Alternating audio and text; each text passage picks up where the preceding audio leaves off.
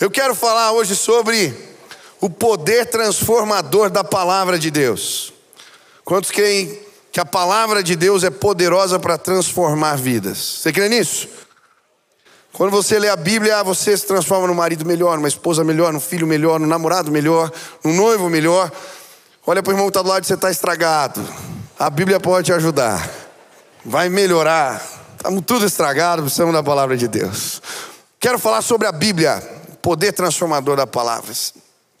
Quem tem Bíblia aí em casa aí, levanta a mão, deixa eu ver. Você tem Bíblia? Que bom.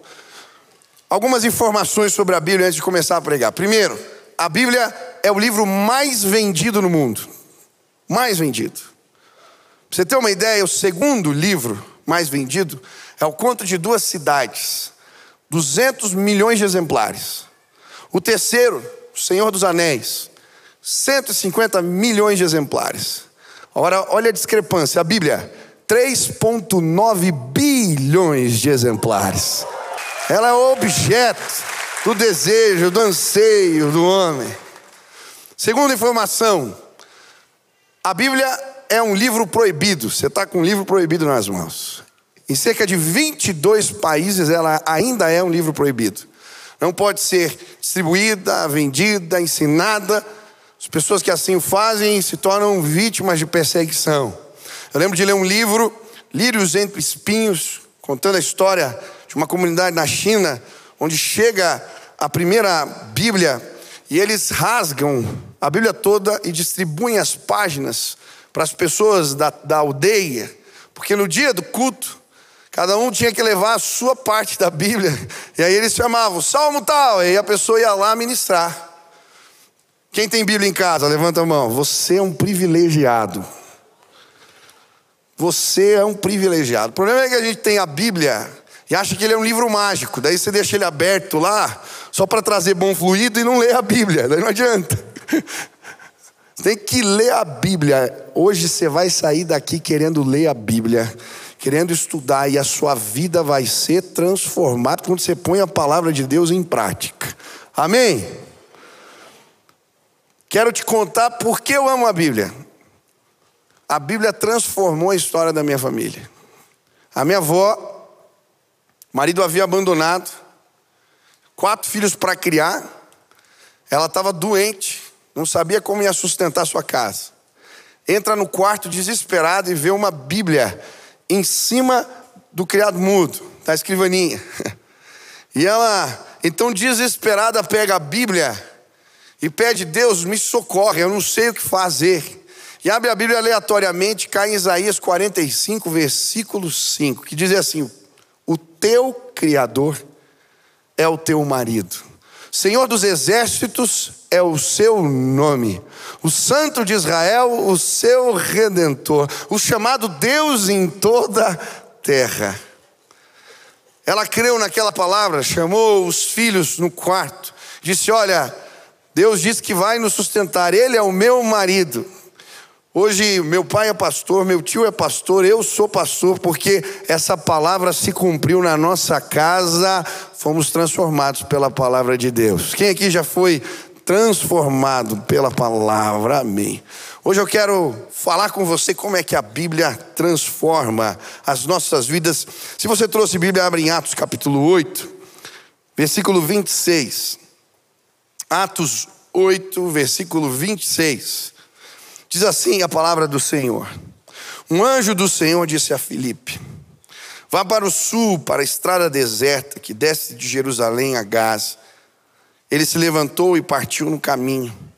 Encontrou um eunuco etíope, um oficial importante, encarregado de todos os tesouros de Candace, rainha dos etíopes. Esse homem viera a Jerusalém para adorar a Deus e de volta para casa, sentado em sua carruagem, li o livro do profeta Isaías. E o Espírito disse a Filipe: aproxime-se dessa carruagem e acompanha. Então Filipe correu para a carruagem, ouviu o homem, lendo o profeta Isaías, ele perguntou: O Senhor entende o que está lendo? Ele respondeu: Como posso entender se alguém não me explicar? Assim convidou Filipe para subir e sentar-se ao seu lado. O eunuco estava lendo as passagens da Escritura esta passagem da Escritura. Ele foi levado como ovelha para o matadouro e como cordeiro mudo diante do tosqueador. Ele não abriu a sua boca. Em sua humilhação foi privado de justiça. Quem pode falar dos seus descendentes? Pois a sua vida foi tirada da terra.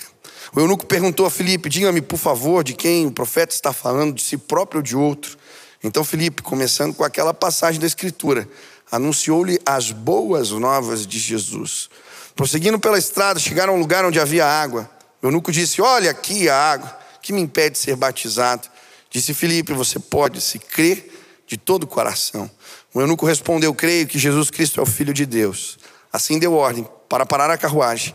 Então Filipe e o eunuco desceram a água e Filipe o batizou. O que me chamou a atenção nesse texto, quando eu estava lendo, foi o versículo 26. A Bíblia vai nos mostrar: eis que um etíope eunuco, alto oficial da rainha Candace, ele está lendo a Bíblia. Enquanto ele está lendo a Bíblia, voltando para a sua casa, uma série de eventos sobrenaturais acontece para que a palavra de Deus transforme a sua vida. E eu fiquei imaginando, aquele homem era 300 quilômetros, participa do culto, agora volta, está lendo a Bíblia em voz alta. De alguma maneira, esse livro chamou a sua atenção. Mas à medida que ele está lendo esse livro, Deus começa a operar. E hoje eu creio que Deus vai operar nesse lugar, porque estamos lendo a palavra. E eu quero te explicar por que a Bíblia transformou a vida desse homem, por que ela pode transformar a minha e a sua vida. Quantos querem aprender sobre o poder transformador da palavra? Quer aprender por que ela transforma? Primeiro lugar, a Bíblia é capaz de transformar as nossas vidas porque ela nos revela Cristo. Olha o que o texto diz. Ora, a passagem da escritura que estava lendo era essa. Foi levado como ovelha ao matador e como um cordeiro mudo perante os seus tosqueadores. Assim ele não abriu a boca. Ele está lendo Isaías 53, uma profecia messiânica, chamado Cântico do Servo Sofredor. E à medida que ele está lendo essa escritura que fala a respeito de Jesus. Então Felipe aparece para explicar, e à medida que ele vai dizendo, explicando, olha, está falando de Jesus, da maneira que ele morreu, à medida que Jesus é apresentado a ele, a sua vida é transformada. Tem um estudioso da Bíblia, já escreveu vários livros, Ray Stedman, e ele fala a respeito das profecias, a respeito de Jesus na Bíblia, em todos os livros da Bíblia. Ele vai dizer: na Bíblia, a vida cristã é centrada em uma pessoa, o Senhor Jesus Cristo. E a promessa de Deus aos cristãos de que Ele nos transformará à imagem de Cristo Jesus. Eu leio a Bíblia porque, à medida que eu leio a Bíblia, Jesus me é apresentado. E quando os testemunhos de Jesus, o jeito que ele viveu, a maneira como ele encarou a vida e a história, me é apresentado, isso me traz uma proposta de vida diferente. É isso que a Bíblia vai dizer em 2 Coríntios 3,18: E todos nós, com o rosto desvendados, contemplamos como por espelho a glória do Senhor, somos transformados de glória em glória na Sua própria imagem. À medida que nós lemos a Bíblia, temos a oportunidade de nos tornar mais parecidos com Jesus. Ele é o Verbo encarnado, a palavra de Deus revelada, o propósito de Deus para todo homem. E quando eu vou vendo o projeto de Deus para mim e para você, revelado em Jesus, de revelação em revelação, de glória em glória, eu sou transformado. A palavra de Deus tem poder para transformar as nossas vidas porque ela nos revela Cristo. Eu tinha um amigo bem estragado. Ele usava muita droga, era hippie. E ele dizia que não era desse mundo, porque ele era mal compreendido. As pessoas não entendiam, eu não sou desse mundo.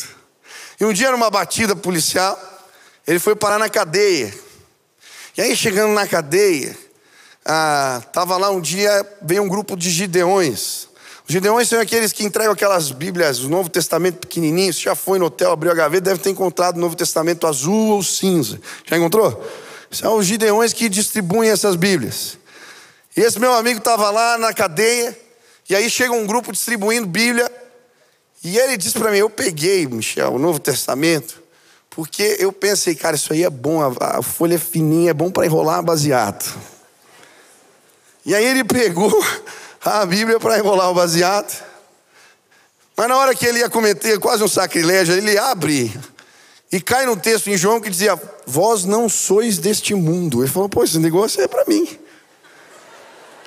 Eu não sou desse mundo. E aí ele começa a ler João, que era o texto. E aí começa a ler sobre o Verbo encarnado. Ali fala que Jesus é o Cordeiro fala que ele é o Messias, que ele é a escada, que nos leva à presença de Deus. E ele lendo a Bíblia, sozinho, na cadeia, tem um encontro com Jesus que transforma a sua vida. Hoje esse meu amigo é pastor, ele sai pregando mundo afora, continua meio lesado, estragado, usou muita droga. Mas a Bíblia, a palavra de Deus, que revela Jesus, transformou a sua vida. Sabe, hoje eu creio, nós estamos lendo a palavra, estudando ela, e Cristo está sendo revelado aqui. Pessoas serão transformadas pelo poder da palavra que nos apresenta Jesus. Ele é o padrão, ele é o modelo, amém? Segundo motivo, porque a palavra de Deus, a Bíblia, ela pode transformar as nossas vidas, é porque ela é viva. Hebreus vai dizer que a palavra de Deus é viva e eficaz, mais cortante que espada de dois gumes, capaz de dividir ossos e medulas, de separar alma e espírito, de discernir pensamentos e intenções do coração.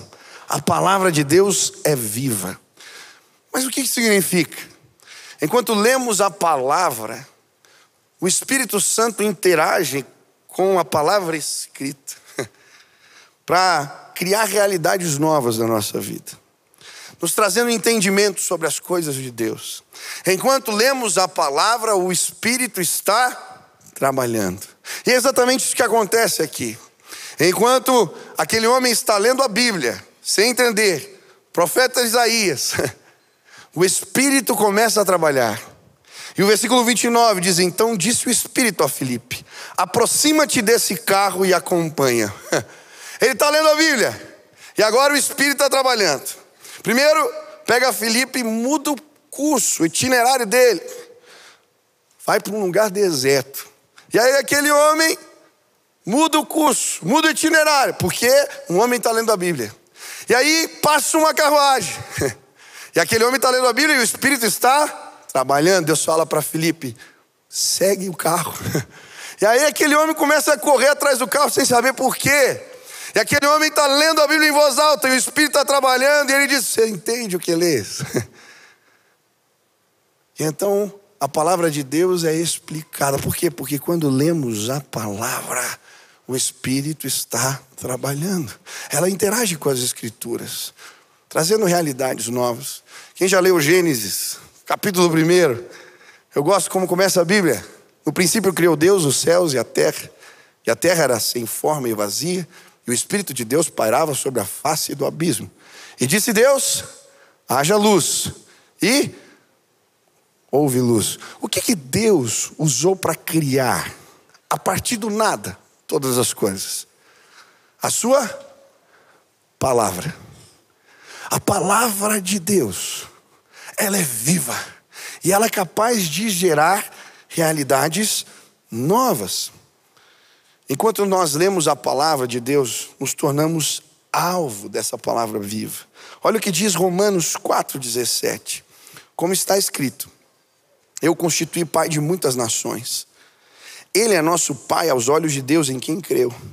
O Deus que dá vida aos mortos e chama à existência coisas que não existem como se existissem.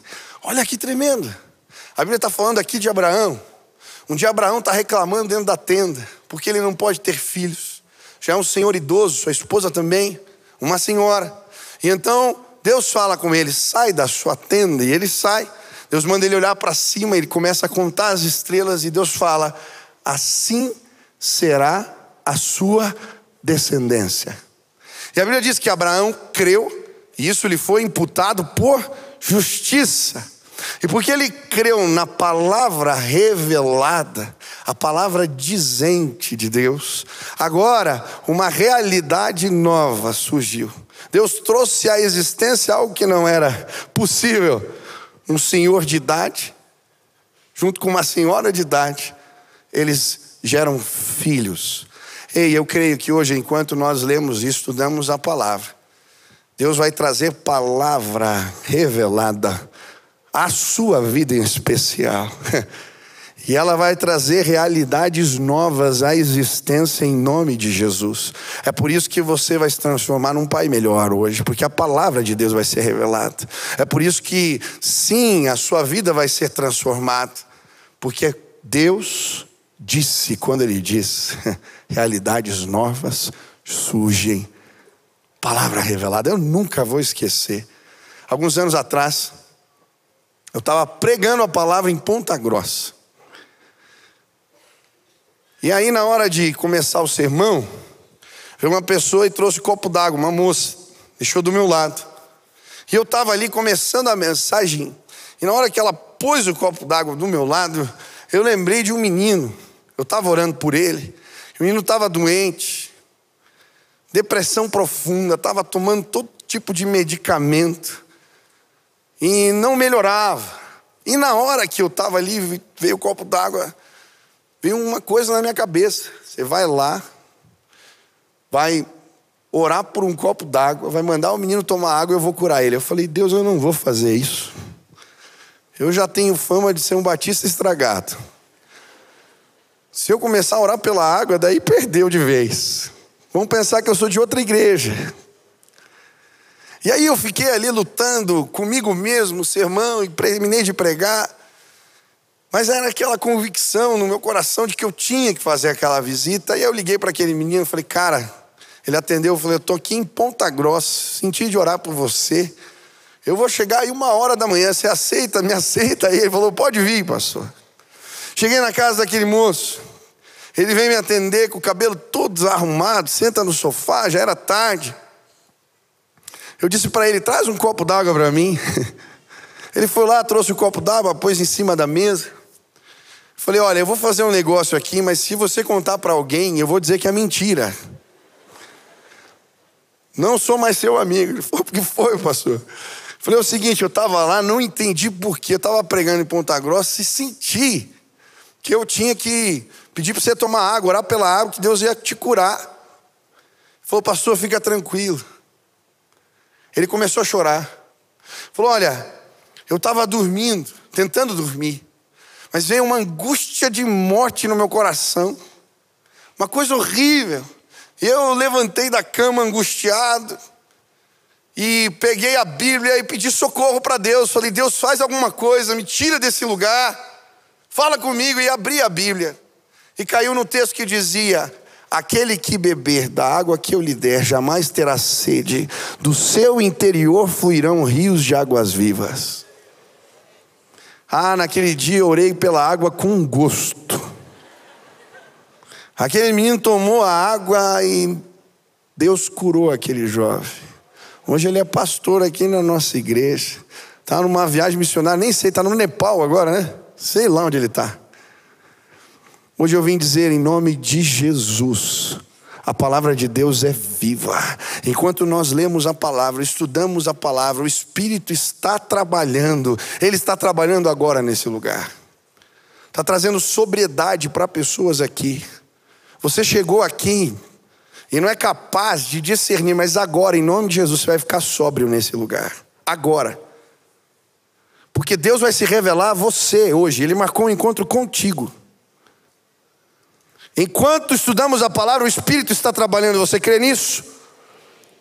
Agora, o entendimento de pessoas serão abertos nesse lugar. O Espírito está trabalhando aqui. Eu creio coisas tremendas vão acontecer porque Deus está trazendo à realidade aquilo que não existe. Você não é capaz, mas Ele é. Você não pode, mas Ele pode.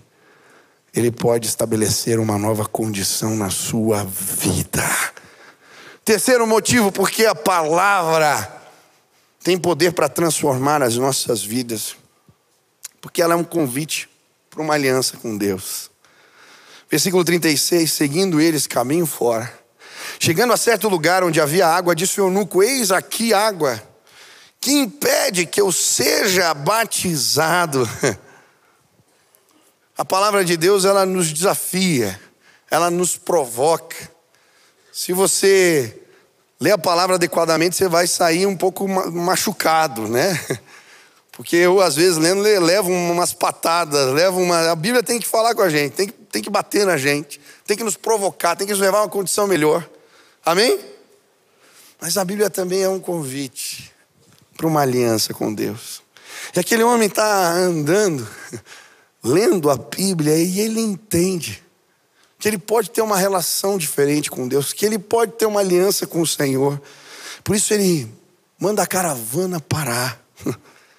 Ele manda tudo parar. Ele queria na frente dos seus servos assumir aquele compromisso com Deus. E então, entendendo o convite do Senhor, ele pede para ser batizado. É isso que representa o batismo. Pessoas foram batizadas hoje. Elas estão assumindo publicamente que elas têm uma aliança com Deus. É como um casamento. Quando a gente apresenta a, moça para todo mundo falar: Essa aqui é minha mulher, estou assumindo ela. Deus nos convida para uma aliança com Ele. É por isso que a Bíblia é dividida em Antigo e Novo Testamento, ou Antiga e Nova Aliança. Quando é que um testamento entra em vigor? Quando alguém morre. O que a Bíblia quer nos dizer é que Deus nos convida para uma aliança com Ele, que custou o sangue do seu filho.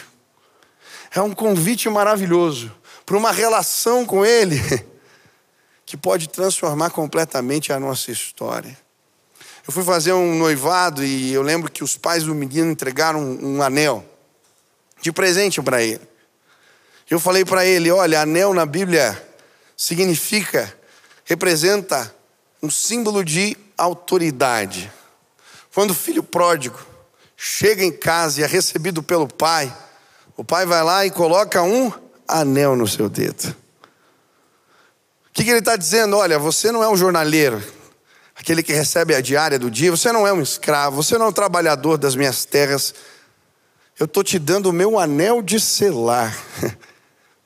A condição de filho, autoridade sobre tudo que eu tenho, eu estou entregando para você. Sabe, quando Deus nos convida, quando lemos a palavra, somos convidados por Deus para uma aliança com Ele. Ele coloca um anel no nosso dedo que nos autoriza.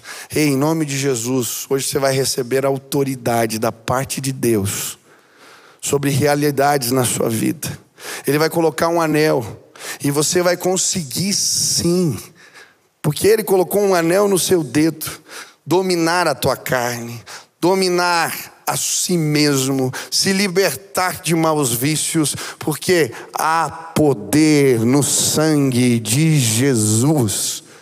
E quando entendemos o convite de Deus, se aceitamos esse convite, a nossa vida é transformada. Eu gosto da história de Spurgeon, o príncipe dos pregadores. Fugindo de uma nevasca, ele entra numa igreja metodista. Por causa da nevasca, o pastor não consegue chegar no culto para pregar. E então o sapateiro, vendo que a situação está demorando, pastor não chega, vai lá na frente e improvisa um sermão. Ele abre em Isaías e começa a citar um versículo várias vezes. Olhai e vede, vós todos os moradores da terra, e sede salvos. E ele começa a repetir: olhai e sede salvos. Olhai e sede salvos. E aí ele começa a pregar. O sapateiro começa a dizer: uma criança pode olhar, um idoso pode olhar, uma pessoa que tem estudos ou que não tem estudos, basta olhar. E então ele aponta para aquele jovem. Ei, jovem aí na galeria. Você parece muito infeliz. Basta olhar e crer. E você vai ser transformado. Aquele dia Spurgeon tem um encontro com Deus, se transforma num pregador da palavra. Por quê? Ele atendeu um convite de Deus. Ei, eu quero te desafiar hoje a ler a Bíblia. Existem convites de Deus para você. E se você aceitá-los, a sua vida vai ser transformada. Última lição. Último motivo pelo qual a palavra de Deus é poderosa para transformar a nossa vida. Ela é uma lâmpada. O Salmo 119 vai dizer: Lâmpada para os meus pés é a tua palavra e luz para os meus caminhos. A palavra de Deus é poderosa porque ela nos traz entendimento a respeito de coisas que não somos capazes de enxergar, de ver. Eu acho interessante o que acontece com esse eunuco. À medida que ele está estudando a palavra de Deus, o Senhor traz luz a respeito da sua identidade e a respeito do seu propósito. Como assim? Aquele homem tinha viajado porque ele era um prosélito, alguém que de alguma maneira tinha se relacionava com o judaísmo, era um prosélito. E alguns estudiosos vão dizer que existiam dois tipos de prosélitos, de pessoas que se relacionavam com essa religião. O prosélito da retidão, que era aquele que abraçava as leis e cumpria os preceitos de Deus completamente, e era capaz de participar da assembleia. E os prosélitos à porta, Olha o que diz um comentário sobre esse tema. Já os prosélitos da porta eram pessoas que renunciavam às suas práticas pagãs e se tornavam simpatizantes da religião judaica. Alguns até frequentavam a sinagoga. Porém, esses prosélitos não chegavam a se enquadrar dentro de todas as exigências da lei, especialmente com relação à circuncisão. Apesar de guardarem muitos dos mandamentos morais, no Novo Testamento, esse tipo de prosélito é chamado devoto, adorador, ou alguém temente a Deus. E ele vai falar de vários textos aqui. Por que, que ele era um prosélito à porta? Como que um, um homem, um eunuco, podia se circuncidar? Ele ficava à porta. Ele não podia participar da assembleia. Por isso, Deuteronômio 23, 1 vai dizer: qualquer um que tem os testículos esmagados ou tem imputado membro viril não poderá participar da Assembleia do Senhor. Aquele homem viaja 300 quilômetros para participar de um culto, mas ele podia apenas ficar à porta. Mas quando a gente estuda a palavra de Deus e a revelação a respeito de Jesus, a gente vai entender que ele veio buscar aqueles que estão à porta. Ele veio buscar aquele eunuco. Agora ele podia ser batizado. Mas Jesus veio buscar os que estão à porta. Mateus estava constantemente à porta. Ele era um cobrador de impostos. Mas ele não era bem quisto, era considerado um traidor. Por quê? Porque Israel tinha sido tomado pelos romanos. E ele batia a porta, mas as pessoas não queriam nada com ele. Mas a Bíblia diz que Jesus veio buscar o que estava à porta. Um dia passou por Levi, por Mateus e disse: Segue-me. E a vida dele foi transformada.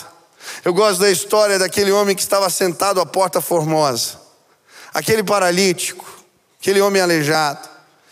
Pedro e João passam por ele. E então Pedro lhe diz: aquele homem pede um trocado, uma esmola, e ele diz: Eu não tenho prata nem ouro, mas o que eu tenho te dou. Levanta e anda. E naquele momento, aquele homem entra pulando na igreja, celebrando o que Deus estava fazendo na sua vida, porque a palavra de Deus, ela é lâmpada que traz uma condição, uma identidade nova para as nossas vidas, em nome de Jesus. Eu não sei se você chegou aqui, o seu sentimento é de alguém que está à porta. Mas hoje, eu creio, a palavra de Deus vai lhe apresentar uma nova condição. Eu nunca me esqueço de pessoas que estavam à porta e vieram me procurar. Eu lembro da menina que sofria bullying. Eu lembro do rapaz que chegou na minha sala e disse: O meu pai não quis me conhecer. Eu lembro da menina que foi vítima de insultos, de racismo. Eu lembro da mulher, senhora já, que chegou e tinha sido abandonada, rejeitada pelo marido. Eu lembro, eu sempre abordava da mesma forma: você está vivendo uma crise de fé. Mas como assim, pastor? Você precisa entender o que a Bíblia diz a seu respeito, o que ela fala sobre você. E então eu começava com aquele menino que o pai não quis conhecê-lo. Herança do Senhor são os filhos, o fruto do ventre, o seu galardão. Como flecha nas mãos do guerreiro, assim são os filhos da mocidade. Para a menina que sofria bullying ou para que foi vítima de insultos racistas, você vai acreditar no que disseram a teu respeito ou no que a Bíblia diz? O que a Bíblia diz a meu respeito, pastor? Salmo 139. Quando você estava no ventre da sua mãe, você foi tecida de forma maravilhosa. Você é um milagre de Deus. Um por um. Aquele menino que o pai o deixou, abre João capítulo 1. Todos aqueles que confessarem com a sua boca, deu-lhes o poder de serem feitos filhos de Deus. Nós podemos crer no que as pessoas dizem. Eu não sei o que o teu marido fala a teu respeito. Eu não sei o que teu pai disse para você. Eu não sei o que os colegas lá na faculdade ou o que já jogaram. A palavra de Deus, ela é uma lâmpada que revela a nossa identidade. Mas a Bíblia não apenas revela a identidade, ela revela propósito. Eu acho tremendo, porque enquanto aquele homem está lendo a Bíblia, se cumpre uma profecia na vida dele.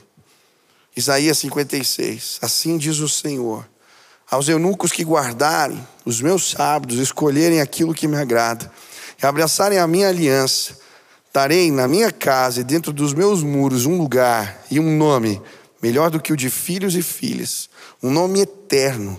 Darei a cada um deles que nunca se apagará. Está se cumprindo uma profecia. Agora, aquele homem encontra propósito. Aquele homem que não podia ter filhos, e pro, no mundo antigo o propósito se cumpria na descendência. Eles formavam nações, clãs. Agora, diante da palavra de Deus revelada, ele entende: meu nome não vai se apagar. Eu posso ter filhos e filhos da fé. Eu faço parte da família de Deus. Propósito. Propósito. Sabe, hoje as pessoas estão confusas, porque elas não conhecem a palavra de Deus. E quando a gente não sabe o propósito do nosso Criador para nós, a gente vive uma crise de identidade e uma crise de propósito. A gente não sabe quem a gente é e nem para que que a gente existe. Mas quando a gente começa a estudar a Bíblia e Deus se revela para nós, a gente começa a entender para que nós fomos criados.